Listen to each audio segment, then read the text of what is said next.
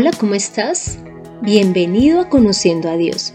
Mi nombre es Consuelo Gutiérrez y te estaré acompañando en este podcast, en donde conocerás más de Dios y cómo llevar a la práctica tu vida de fe. Te cuento que con la finalidad de realizar este podcast, estuve revisando en internet cuáles eran los 10 templos más hermosos del mundo y pues aquí voy a mencionar cinco, pues por el tema del tiempo.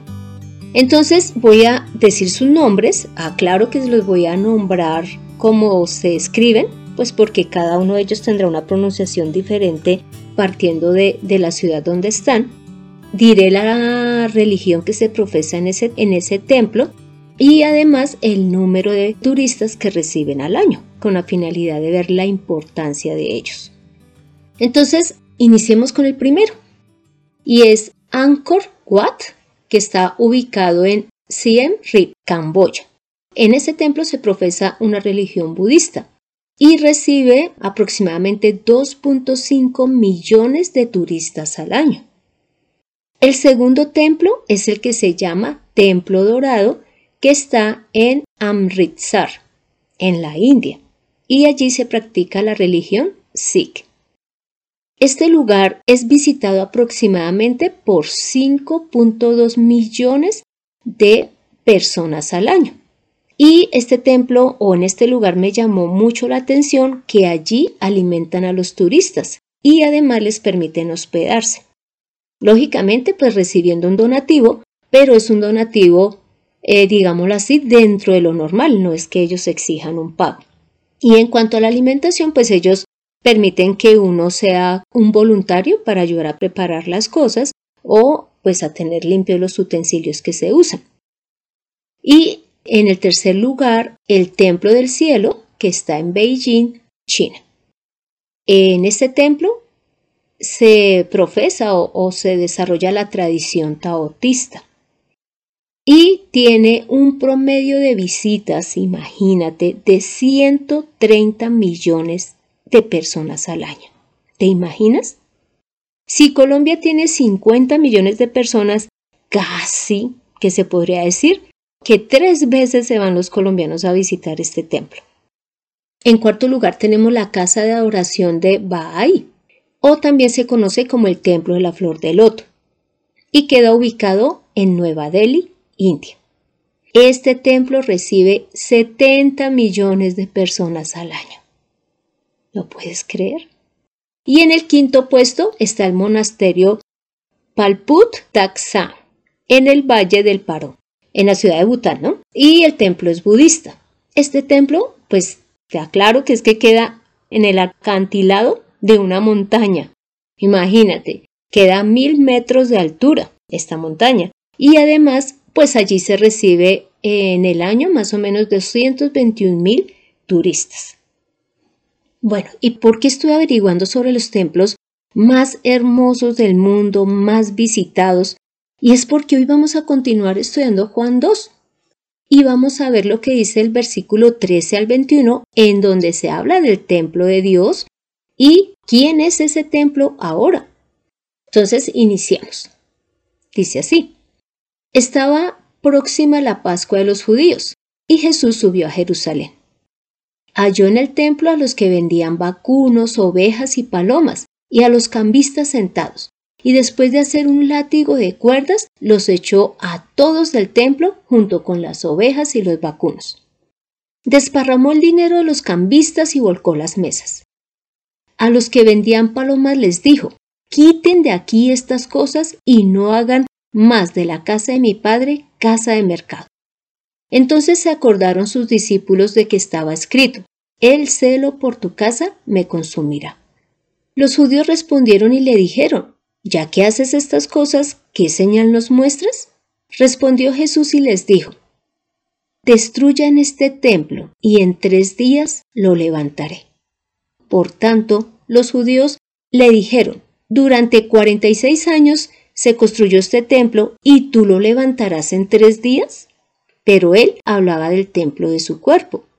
Por esto, cuando fue resucitado de entre los muertos, sus discípulos acordaron de que había dicho esto y creyeron la escritura y las palabras que Jesús había dicho. Y bueno, nosotros, ahora que terminamos la lectura, también podremos analizar de cuál era el problema de que ellos estuviesen vendiendo los animales o cambiando el dinero de las visitantes por el que se usaba en ese momento en Israel. Eso no tiene nada de malo. Pero es que si nosotros analizamos cuál es la finalidad que Dios le dio al templo, ahí es en donde vamos a encontrar el error. Y esa finalidad la podemos encontrar en Segunda de Crónicas capítulo 7, versículo 12 y del 15 al 18. Aquí es Jehová hablándole a Salomón y le contesta lo siguiente. A ver, te aclaro. En ese capítulo, Salomón está ya presentando por primera vez el sacrificio en el templo que él construyó, pues por orden de Dios. Y ya habían hecho los holocaustos y él había orado al Padre para que él siempre diese valor a este templo que él había construido. Y Dios le contesta lo siguiente. En el versículo 12 dice, Y apareció Jehová a Salomón de noche y le dijo, Yo he oído tu oración y he elegido para mí este lugar por casa de sacrificio. Y en el 15 al 16 dice, Ahora mis ojos estarán abiertos y mis oídos atentos a la oración hecha en este lugar. Ahora he elegido y he santificado esta casa para que esté allí mi nombre para siempre. Mis ojos y mi corazón estarán allí todos los días. ¿Ves esa promesa tan hermosa que le hizo Dios a, Salomón?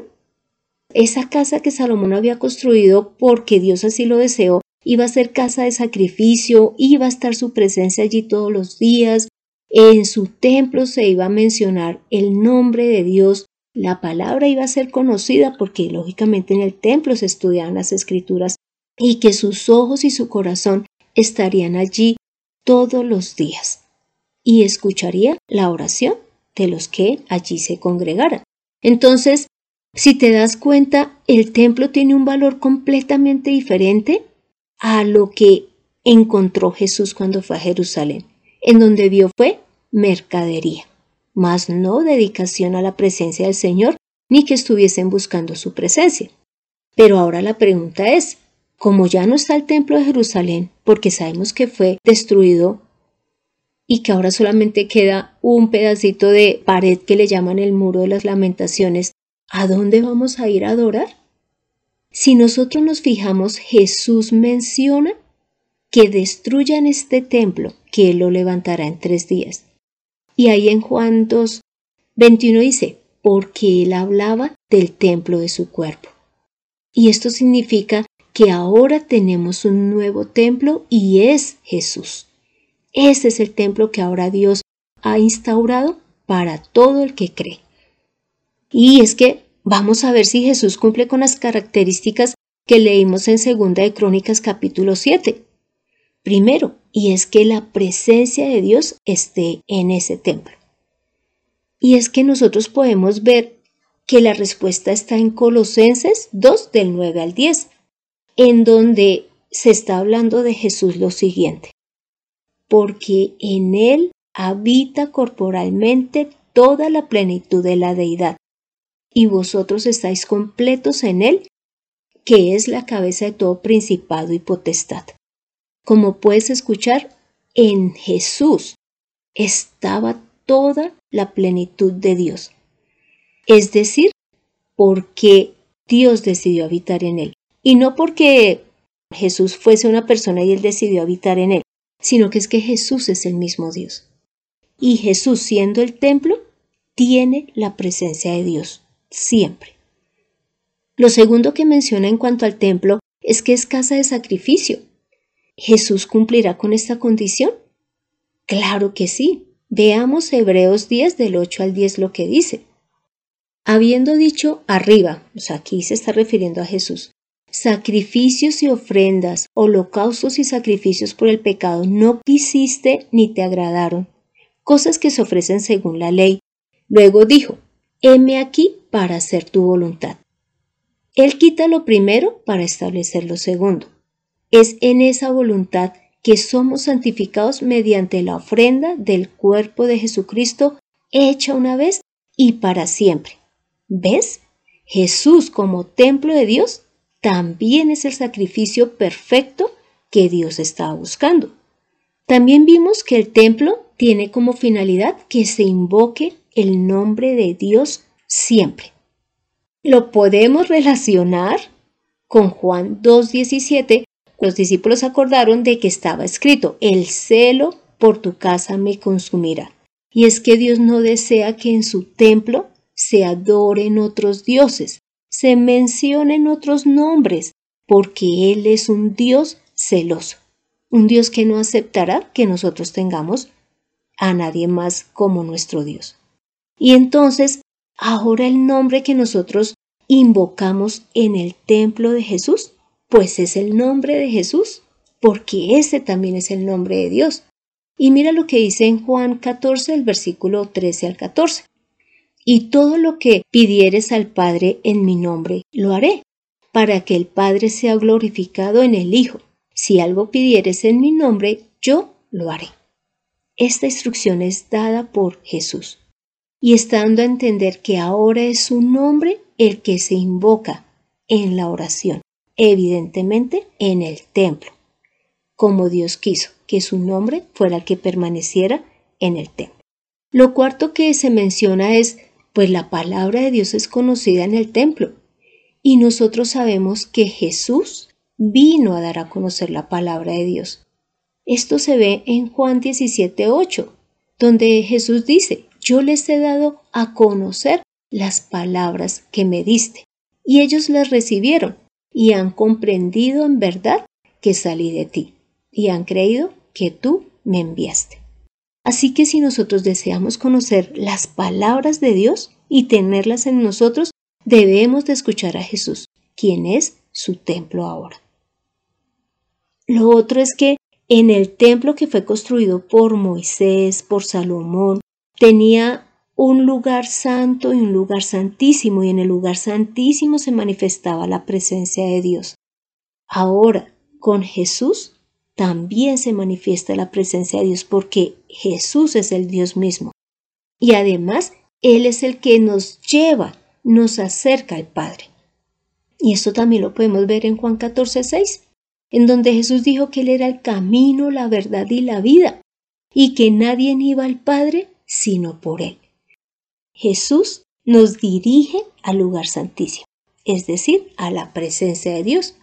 Y por último, y sexto punto, y es que Dios tiene ese templo como un lugar de adoración a Él. Y es donde Él nos escucha. Así que ahora nosotros tenemos en Jesús la seguridad de que a través de Jesús es que adoramos a Dios y que gracias a que Jesús ya nos ha limpiado de pecado y nos ha reconciliado con Dios, podemos ser escuchados por Él. Y mira lo que dice en Juan 4 del 20 al 24. Te lo voy a parafrasear. Aquí Jesús se había encontrado con una samaritana y la samaritana le hace una pregunta muy importante a Jesús porque la samaritana pues es de Samaria y ellos en vez de adorar a Dios en Jerusalén en el templo que se había construido, lo adoraban en un monte que ellos ya habían establecido. Y la samaritana le dice a Jesús, ven, ¿dónde debemos adorar? ¿Aquí en este monte o en Jerusalén? Y Jesús le contesta lo siguiente, créeme mujer, que la hora viene cuando ni en este monte ni en Jerusalén adoraréis al Padre. Y esto es lo que está ocurriendo ahorita. Desde el momento en que Jesús vino a la tierra, murió y resucitó, nosotros ya no tenemos que ir a un lugar específico, es decir, a Jerusalén, a adorar al Padre. Acá leyendo otra vez Juan 4, ¿qué dice Jesús? Ustedes adoran lo que no saben, nosotros adoramos lo que sabemos, porque la salvación procede de los judíos. Pero la hora viene y ahora es cuando los verdaderos adoradores adorarán al Padre en espíritu y en verdad, porque también el Padre busca a tales que lo adoren. Dios es espíritu y es necesario que los que le adoran lo adoren en espíritu y en verdad. Es decir, ahora Dios no está pidiendo que vayamos a un lugar, a un templo específico adorarlo, sino que de nuestro interior, de nuestro espíritu, por nuestro deseo y teniendo al Espíritu Santo en nosotros le adoremos en espíritu y en verdad, no fingiendo, no estando en un lugar por ser eh, glorificados o por fingir que tenemos una relación con Dios. Y lo último que vamos a ver eh, en cuanto a los templos que leímos que son los más hermosos del mundo, es que la mayoría de ellos habían sufrido en algún momento destrucción o algún daño y habían tenido que ser reconstruidos.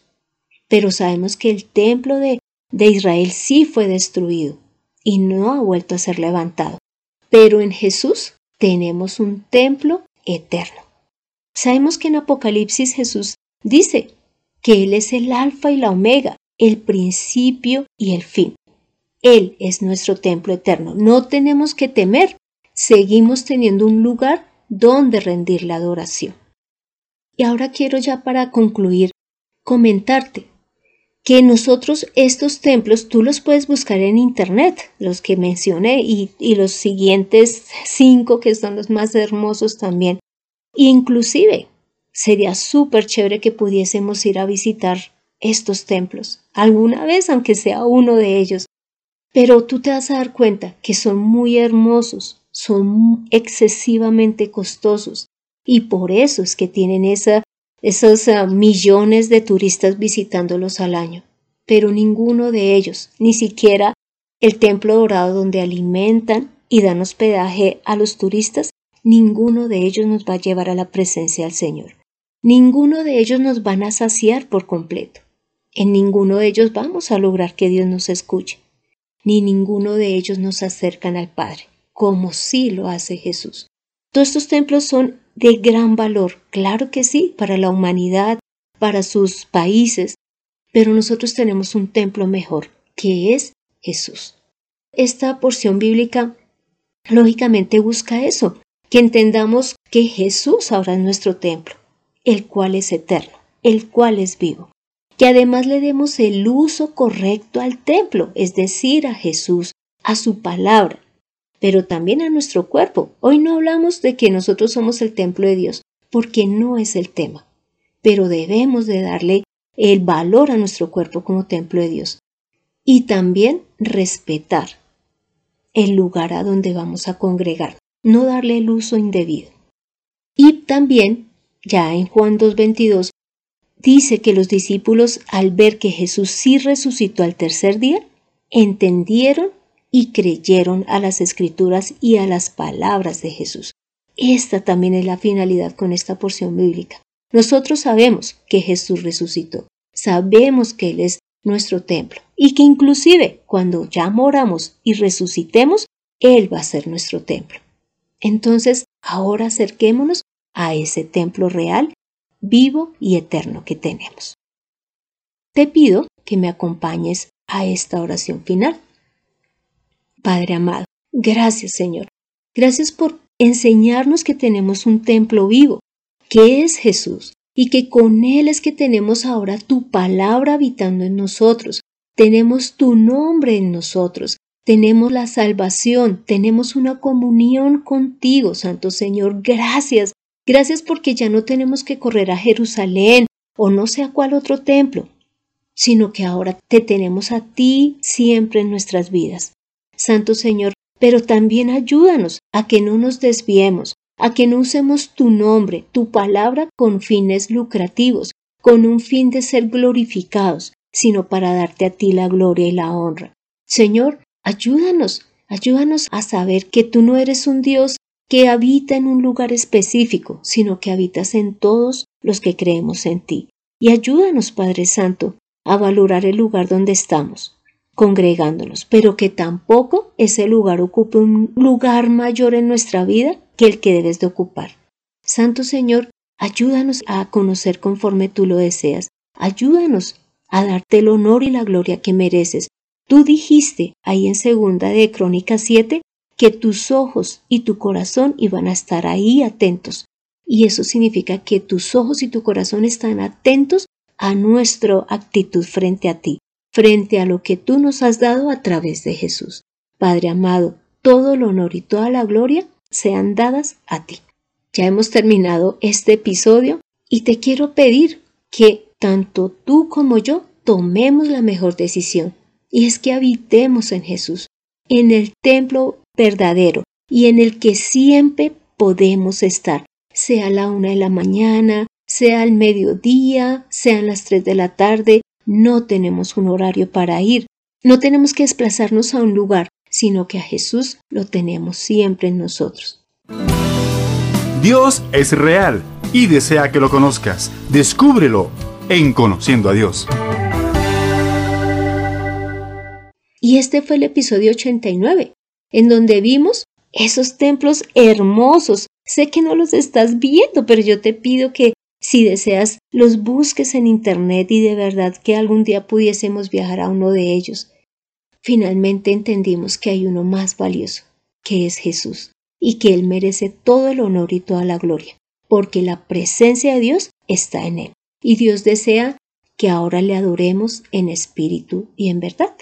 Te animo para que leas el Salmo 69, Juan 14, 20 y 2 de Timoteo 2.19. Gracias por escuchar este podcast. Mientras planeas tu viaje de vacaciones, mientras haces tu devocional. Y te agradecemos por el tiempo que nos das escuchando este podcast. Y no olvides compartirlo. Si deseas que tratemos algún tema en especial, si deseas que estudiemos la palabra de manera personalizada, puedes dejarme tu solicitud en el correo de mirtaconsuelo.gmail.com o en el podcast. Soy Consuelo Gutiérrez, tu compañera en este camino. Quiero darle las gracias a José Luis Calderón por la edición de este podcast. Habitemos en Jesús. Nos vemos en el próximo episodio.